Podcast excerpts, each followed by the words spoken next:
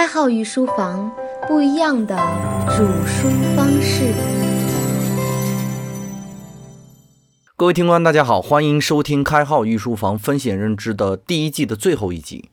前两天呢，影子哥突然给我发了一个视频，让我看一下。首先声明啊，虽然我笑了，但是并不代表我对这个视频有多大的鄙夷，因为要尊重作者熊猫明合唱团的作品，我也就不在这里放这首歌了。如果各位感兴趣的话，可以上网搜一下《I Believe》翻唱《A 股之歌》，各大网站都能搜得到。我之所以笑呢，原因是因为这个视频的作者很好的把我们大多数散户投资股票的行为表现得淋漓尽致。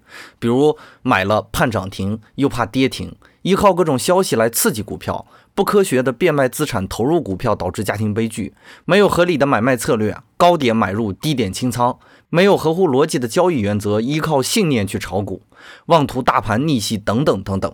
这些点呢，几乎涵盖了所有股民的特征。所以呢，作为第一季的收官节目，开号还是要提醒大家一声：投资有风险，入市需谨慎。我们先在这里埋个伏笔：散户之所以会被套牢，源于没有有效的交易系统。什么是交易系统呢？来听听我们接下来的内容。二零一七年的四月十七日清晨，对于每一个交易者来说都是非常黑暗的一个早晨。开盘大盘跳空低开，这不是什么好现象哈。就在开盘后的三分钟内，我的三只股票全部触到了移动止损位。于是呢，我立即执行了清仓策略。这没什么好说的哈，突破了止损位就立刻空仓，这是我的交易策略，来源于我的交易系统嘛。但是呢，此时的心情非常不好，这样频率的连续止损是我做交易以来第一次遇到的，所以呢，当天的情绪稍微有些失控。紧接着，在一周内，个股出现了不同程度的滑坡。截止当周的周六，也就是四月二十二日，已经有好几位炒股的听官问我怎样解套。根据他们发来的仓位截图，轻者百分之二十的缩水，重则百分之五十的深套，场面之惨烈让开号都觉得痛心。这种事情一般没法回答哈。虽然我交易时间很短，但是我也经历过止损之后股票就回弹的情况。所以呢，如果我让你清仓，那么弹回来该怎么办？如果我让你挺着继续跌下去怎么办？我之前的系列节目就为大家说过，未来的事呢，我们谁都不会知道的。那么基于未来呢，我没法给出答案，也只能靠各位听官自己去判断，这都是没办法的事儿哈。还有朋友说要加仓来降低仓位的成本，这个我表示非常不赞同。用影子哥的话来说，就是一条腿陷入了泥潭还不够吗？还要把另一条腿也踩进去吗？紧接着，由于四月二十日和二十一日两天连续的大盘小幅飘红呢，又有一些抄底党认为大盘跌到了底部，很多人已经在四月二十一日，也就是星期五的尾盘开始布局入场。经过了平淡的周六周日，星期一呢，也就是四月二十四日，大盘继续低开下跌啊。当天我的微信又爆掉了哈，又是各种程度的深套。而因为四月二十一日没有任何看中股票的我，继续空仓看着哀鸿遍野，直到四月二十七日啊，开号才清仓的买入了一只股票。当然，看我入场不等于大盘不会跌了，没有系统的伙伴不要跟风入市哈。而我之所以躲过这一系列的暴跌呢，原因其实只有一个呀，那天我咬牙止损了，就这么简单。我庆幸我自己没有任何的侥幸啊。而间接的原因呢，其实是我有一个有效的系统。在大盘下跌的那几天呢，开号御书房的微信群里，伙伴们也在讨论股票的事情了。影子哥还友情的提示了我一下，让我保持仁慈，千万不能幸灾乐祸。虽然我们之前的节目提到的问题，大家都有不同程度的触犯，但是没办法，我们并非是强制教育，所以节目不成仁义在嘛，我们下次再来过就好了。好了，我们不说这次股灾了，我们来看看我们之前的八期都讲了什么。我怎么有自信说这次股灾所有的问题我都提到了呢？也方便我自己总结一下哈，开号为何躲过了大盘的下跌？风险认知的第一节，我们讲了数学、概率、统计这三个学科对于风险认知有着基础性的帮助。如果你对形态了解，你就知道形态理论里掺杂了大量的数学呀、概率学呀、统计学的问题。如果你有学好形态理论，这次大盘的倒行反转，你不难一眼看出来哈。第二节我们说了确定性，告诉大家这个世界其实不确定才是主旋律。所以当雄安概念被大家炒上天的时候，你有的仅仅是贪婪，不应该多一丝警惕吗？第三节呢，我从根本上去剖析了一切妄图都是不靠谱的情绪反应。如果你有这样的认知，你还会相信自己可以扛过这次下跌吗？损失超过百分之五的时候就止损了吗？对吧？当然，如果你是一个定额的长期持有股票的投资者啊，我们不做过多的讨论，因为我们的时间结构是不一样的。第四节呢，开号确定了开号要追求事物的本质，即抓住有用的部分，然后去努力，摒弃无用的部分。这也是我学习整个交易系统中保持的哲学理念，那就是现在自己做好。换而言之呢，当一只股票碰到了我既定出场位置的时候呢，我没有用未来或者用过去来说服自己不要清仓，而是选择了果断执行，因为这样做符合策略嘛，那就执行策略好了。第五节呢，我们剖析了恐惧的原理。当大盘下跌的时候呢，克制住恐惧，而是选择了冷静的执行。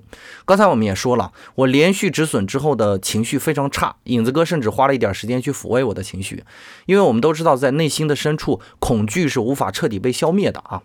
而呢，尽量不要让恐惧占情绪的指导，这是我们风险认知第五节主要讲的内容，也是我们必须要做到的。第六节、第七节呢，我们的系统解释了预测的价值。当然，基于此呢，抄底这种妄图就被我坚决的摒弃掉了，也就不太会被大盘的余震所波及，而是继续静观时机。第八节呢，我们说了完美只存在于假象，那么就算不完美，在遇到特定时机的时候呢，就不要等待完美啊，而是选择维护自己的系统，执行自己的系统，那么整个人的行为就完全可控了。讲完以上的八节，再看看我因为割舍了一次微小的损失而换来平安的度过这次下跌，我总有一种感叹：无论在交易还是在生活里，哪有什么巧夺天工的技艺，不过只是遵守规则的本分罢了。在这段时间里呢，影子哥总是不断的在感叹：众生皆苦，众生皆苦。每当交易市场出现滑坡的时候呢，影子哥总有一种悲悯之心。无论对于他还是对于我，我们在面对生活的时候，其实根本就没有秘密。很多优秀有效的行为或者道理都简单的让人发指，我们也都从不同的角度去阐述过。而然众生对此是视而不见的，趋于感受或者情绪或者欲望，这难道不是痛心的事情吗？伟大的思想家卢梭在其著作《艾米尔》中这样写道：“我们的痛苦正源于我们欲望和能力不相称。我们有着一个无法填满的欲望和有限的能力，于是呢，众生皆苦。交易如此，生活也如此。”我们会苦于赚不到更多的钱，同时呢，在生活里幸福永远不足以弥补这种欲望。于是呢，这个血淋淋的交易市场呢，让我们又爱又恨。唯一能让我们生存下去的，就是让我们觉得枯燥乏味的逻辑和规矩。而我们呢，总是那么容易就忽略或者摒弃掉这两点。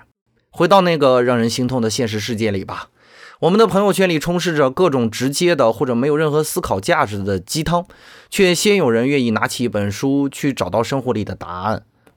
包括开号也遇到这样的尴尬。开号做过很多的节目，但是很多人更喜欢我讲故事，而不是听我讲道理。这其实也很好理解啊。或许书本身并不诱惑，和交易中的规矩一样啊。书来源于生活的高度凝练，所以隐去了生活中的波澜曲折；规矩来源于系统的有效总结，所以呢，它永远那么刻板冰冷。这些呢，都缺乏精彩，但是都能给你精彩。他们那么质朴，甚至那么廉价，但是往往都很有效，却总被人们丢在冰冷的角落。原因是我们喜欢接受更简单的、更有趣的东西。我现在有些害怕我结束我的节目，因为每一次结束呢，都要伴随下一次新的开始。每一次开始呢，都是一次新的尝试。我又要跳到哪里去？而你还在不在？我会充满痛苦，就像身体的某个部分被带走一样，并非是我在意谁听，而是我知道有人在听。所以呢，在每一整套节目快要结束的时候呢，我总是感慨良久。啊，思考快与慢如此，博弈论亦是如此。第二季的风险认知是否要开启，取决于大家对这个内容是否热爱。我也会密切关注第一季的点播量。而在第二季开讲之前呢，我会继续为大家补上博弈论重置的内容，希望大家喜欢。最后呢，我们聊点枯燥的东西哈。整篇节目我一直在唏嘘嘛。所以最后还是要回到御书房的基调，来点干货，也就是我们今天频繁的说到的一个词儿，什么是系统？我们在风险认知中所说的系统，并非是电脑上的 Windows 七系统哈，而是一种或者多种元素组成的。这个元素可以是技术或者法则，这样的组合和排列呢，有着应对大多数情况的标准流程。如果是做节目呢，那么我的系统是从定位到拟稿到播讲到后期处理到发布推广。这共同构成了我的系统，其中的技术以及其中的规则都包含在内。这就是一套流程或者一套准则嘛。在大多数的情况下呢，重复执行是非常有效的，并且能获得收益。我们称之为系统。做交易也是一样啊，在怎样量化的标准情况下，什么位置进，什么位置出，每次投入的仓位占总资本的多少？资金的管理准则，止损位是多少？这些都构成你的系统。一项交易系统如果有效，那么你只需要执行就可以了，并非需要创意或者抉择。